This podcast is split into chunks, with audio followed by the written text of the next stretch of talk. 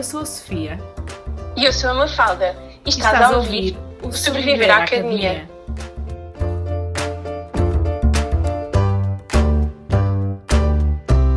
Então, olá a todos, bem-vindos a mais um episódio do Sobreviver à Academia. Estamos a aproximar-nos a passos largos do fim da temporada e hoje vamos falar de escrita. O tema de hoje é, portanto, a investigação e a escrita, ou a escrita em contexto de investigação, e não posso deixar de voltar a recomendar o livro da Bárbara Cerneca, o Writing Workshop, que vamos deixar também o link, eh, porque ele está disponível gratuitamente, pelo menos durante a pandemia. Bem, então, Porquê é que é importante escrever durante a investigação, ou ao longo de um doutoramento, ou ao longo até de um mestrado? Por duas principais razões. Para ajudar a nossa memória e para que os outros saibam o que é que nós fizemos. Para ajudar a nossa memória, porque nós achamos sempre que quando lemos um artigo, quando lemos um, um, capítulo de um livro, ou quando até temos uma reunião, nos vamos lembrar sempre do que nos disseram ou daquilo que nós lemos e daquilo que vamos fazendo ao longo do, do trabalho.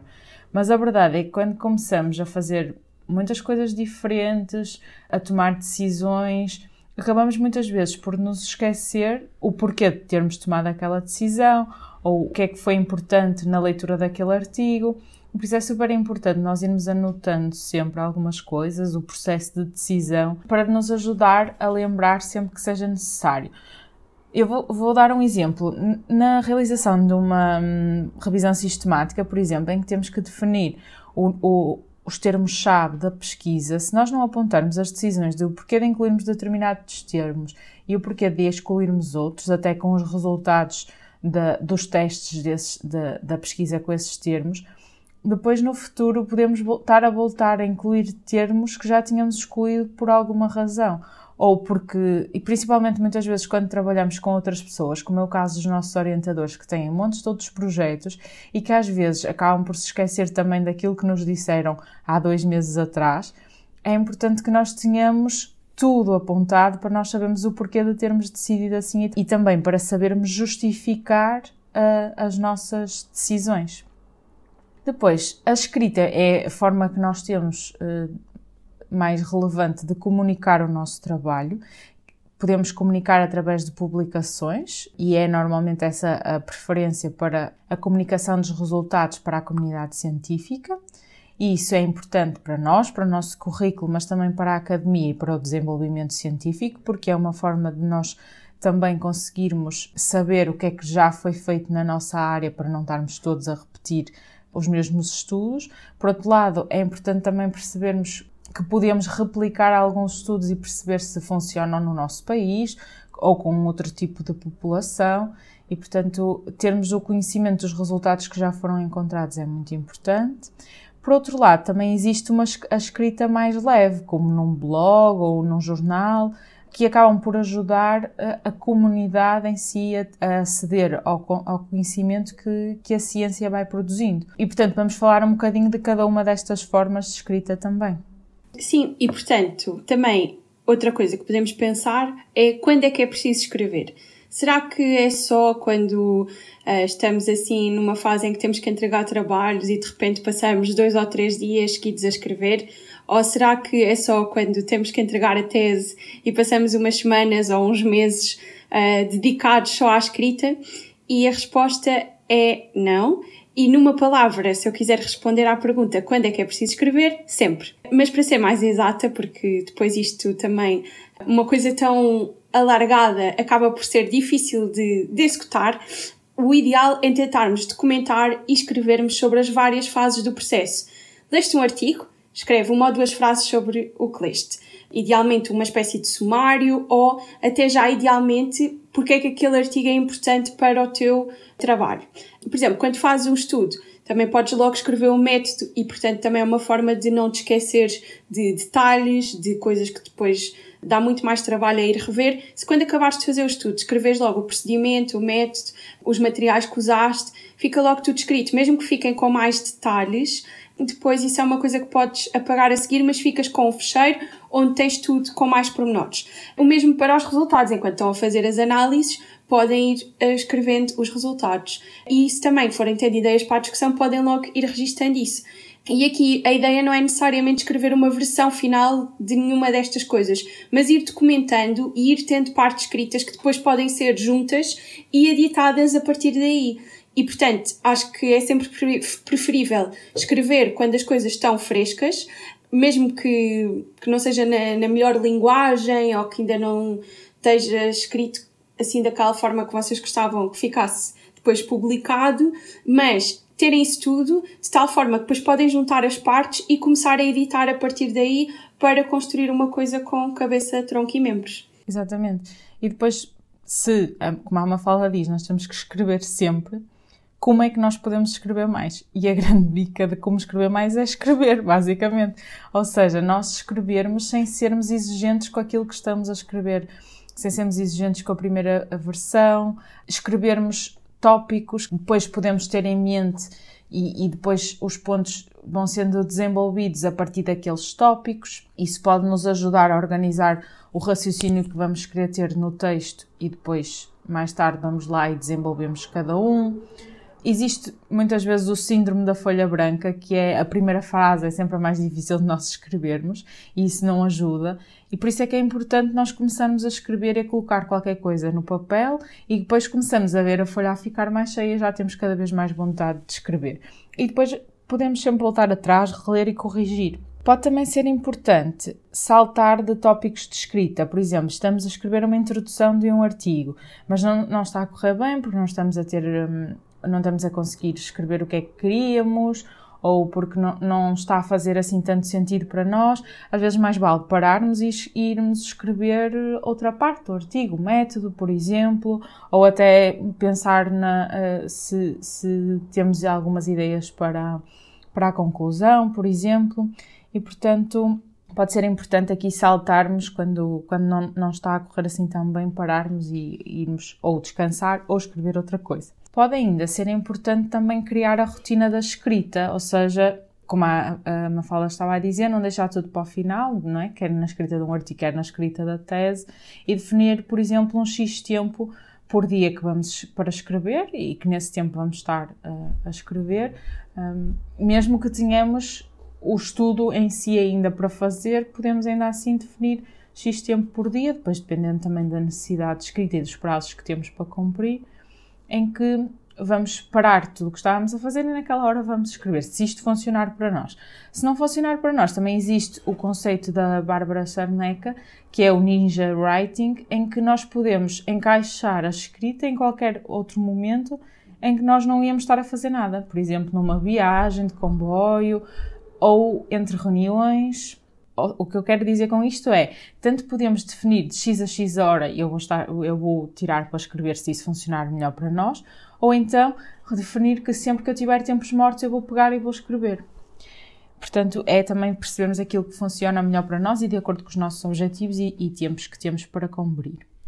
Outra coisa que pode também ajudar é ter uma escrita inicial mais livre, quase que na forma de um diário, por exemplo, o diário do doutoramento, em que hum, vamos apontando o porquê de tomarmos determinadas decisões, o porquê de estarmos a, fazer aquele raciocínio para definir aquele estudo, porque é que estamos a fazer aquele estudo, e apontamos isto quase como se estivéssemos numa conversa, seja de uma forma mais livre, e depois, quando tivermos que escrever o um método daquele estudo, vamos conseguir transformar essa forma mais livre de escrita numa hum, escrita científica e já temos ali quase que as ideias organizadas e isso pode nos ajudar para ser depois mais fácil também escrevermos. Pronto, e então, tendo em conta isto tudo, o que é que conta como este tempo de escrita?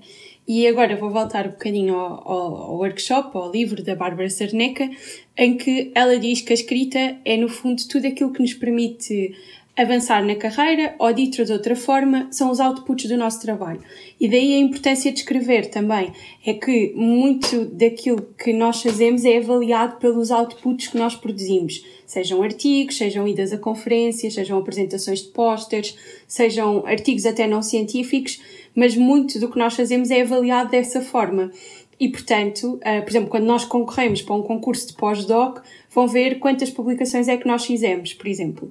E daí ser tão importante nós focarmos tempo com a escrita, porque é aquela coisa que muitas vezes, se calhar, fica para trás, porque temos é, por exemplo, há pessoas que já estão a dar aulas, estamos a fazer estudos, faltam participantes, há outro tipo de stress, entre aspas, que vão acontecendo e então nós precisamos de criar este tempo e, e parar para escrever.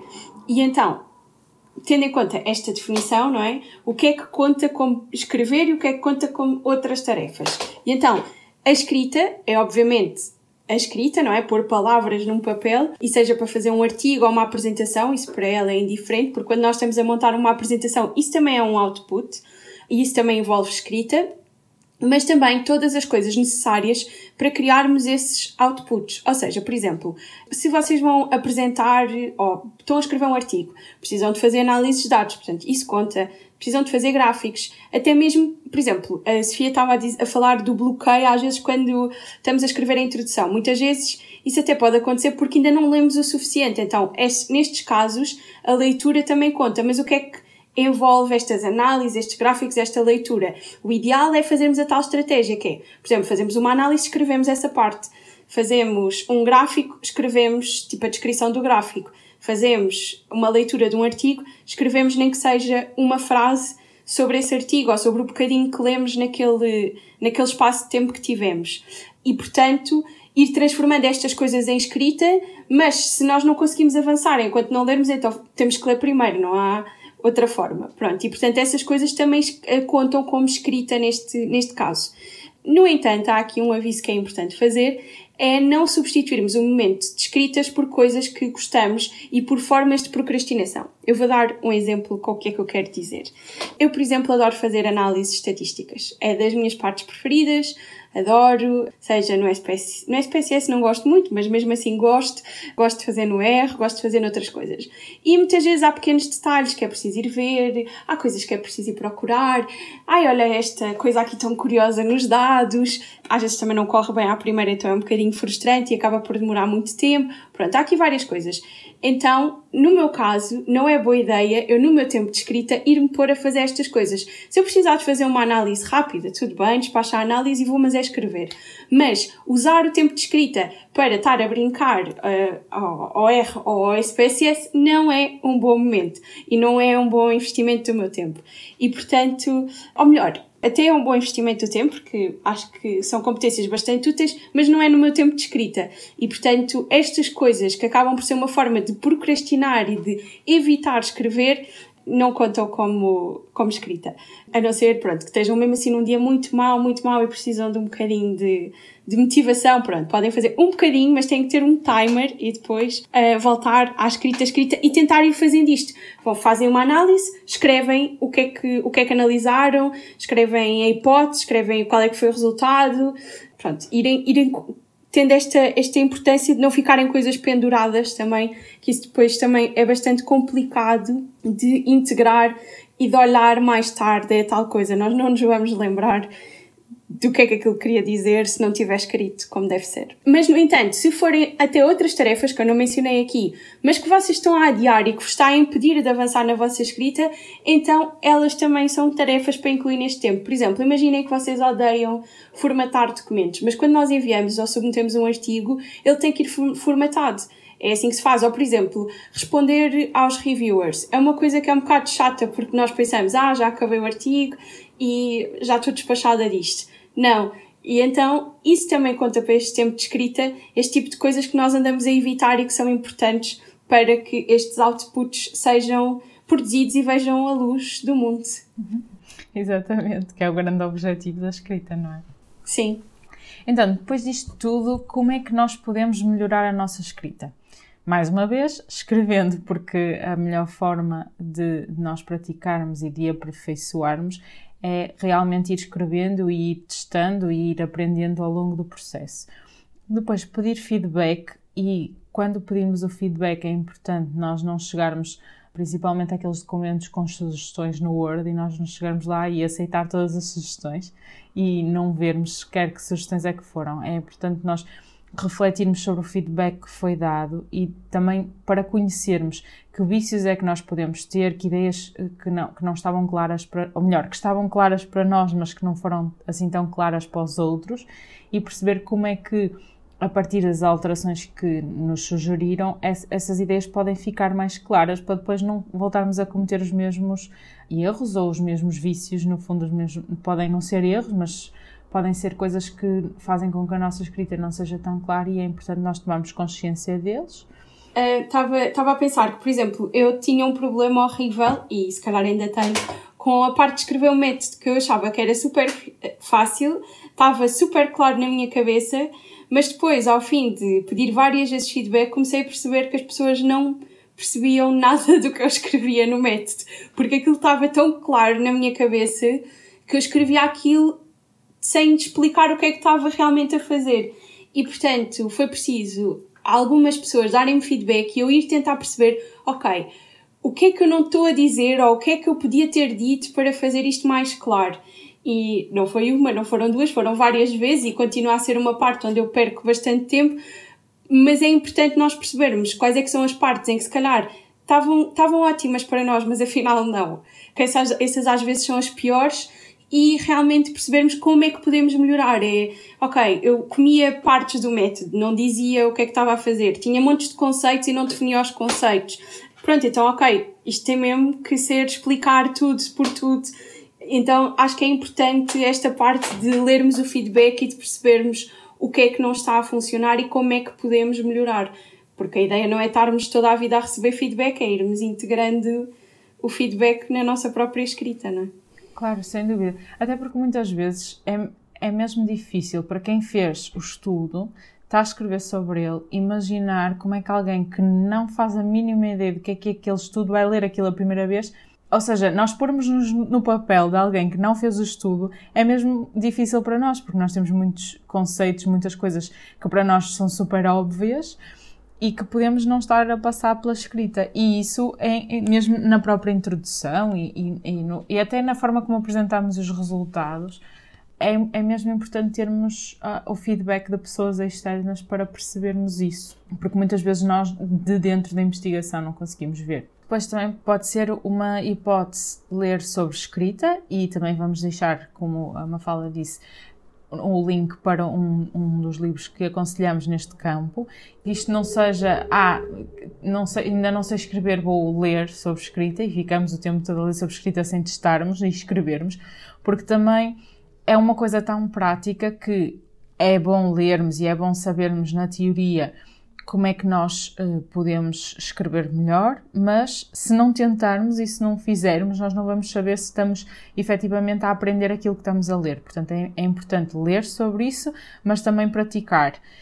E praticar aquilo que, que vamos lendo e aprendendo. Pode ser importante darmos uma vista de olhos numa gramática ou ler algum livro então sobre esta área, existem vários no mercado. Depois, ler outros artigos, quer sejam parecidos com os nossos ou tenham apenas um método semelhante e sejam até de outro tema qualquer, para percebermos o que é que gostamos nesses artigos, o que é que achamos que está claro, o que é que mudávamos até e podemos até encontrar coisas que gostávamos de fazer diferentes e, portanto, podemos aproveitar partes para eh, fazermos da mesma forma no nosso e guiarmos o nosso texto da mesma forma, outros aspectos que, enquanto leitor naquele artigo, não percebemos, então no nosso vamos passar a deixar claro. E, portanto, ter aqui outros exemplos, quer seja do nosso tópico de investigação ou não, pode ser importante para também melhorarmos a nossa própria escrita. Estava-me aqui por acaso a lembrar de um livro que foi dos primeiros que eu li sobre escrita, que se chama How to Write a Lot, que é do, acho que é Paul Sylvia, é, acho que é assim, que é bastante interessante porque também tem um bocadinho estes conceitos de escrever um bocadinho todos os dias e partilha também várias estratégias. É um bocadinho mais antigo, de, o Writing Workshop é mais recente. Aliás, tem uma fotografia do tipo do escritório dele que é um daqueles computadores super antigos com o ecrã para trás e pronto. Mas é um livro muito bom, portanto também se calhar podemos partilhar isso que é muito curtinho, lê-se bem e também tem algumas estratégias úteis. Ok, boa. Também vou ler então esse, vou procurar. Pronto, e não sei se te queres despedir. Nos próximos episódios vamos também falar sobre isto, sobre divulgação de investigação e de vários tipos e especificamente sobre cada um dos tipos. Portanto, fiquem connosco e uma boa semana.